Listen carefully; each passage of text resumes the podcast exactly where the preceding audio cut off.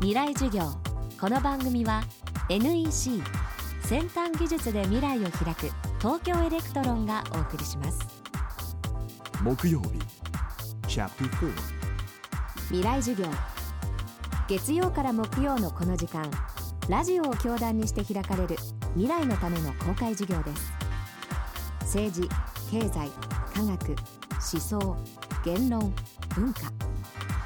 各ジャンルの指揮者の方々が毎週週替わりで教壇に立ちさまざまな視点から講義を行います。今週の講師は早稲田大学教授で文学博士の笹原博之さん。笹原さんは長年当て字当て読みという日本語独特の表現を研究対象に小説漫画音楽に至るまであらゆる当て字の収集分析を続けています。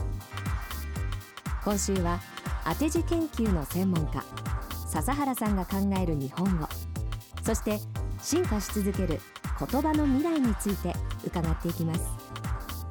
未来授業4時間目。テーマは日本語の未来。お上も結局決め事はするんですがその決め事をするための材料は私たちが普段作り上げてるわけですね。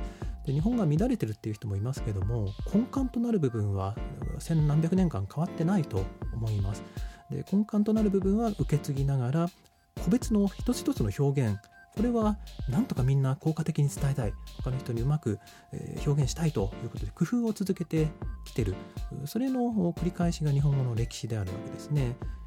コミュニケーションがうまく伝わるできるようにしたいなっていう思いが言葉を動かしてきたということが言えます。よく言葉は生き物だと言われますけれども、え漢字だって人々が使うことでこう漢字に命を吹き込んでるわけですね。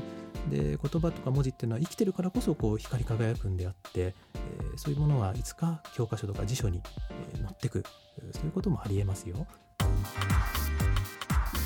今週は早稲田大学教授笹原博之さんの講義をお送りしました。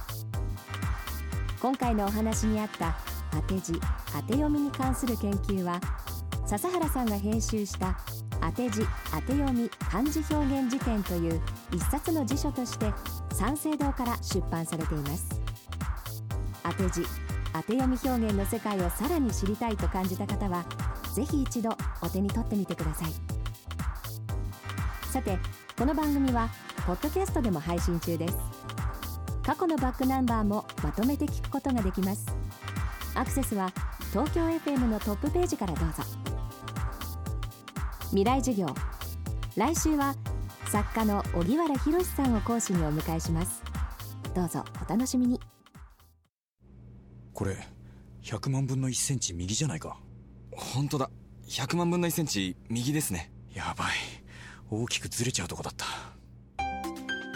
想像を超える単位で精度が求められる半導体の世界半導体を作る装置のリーディングカンパニー東京エレクトロンです。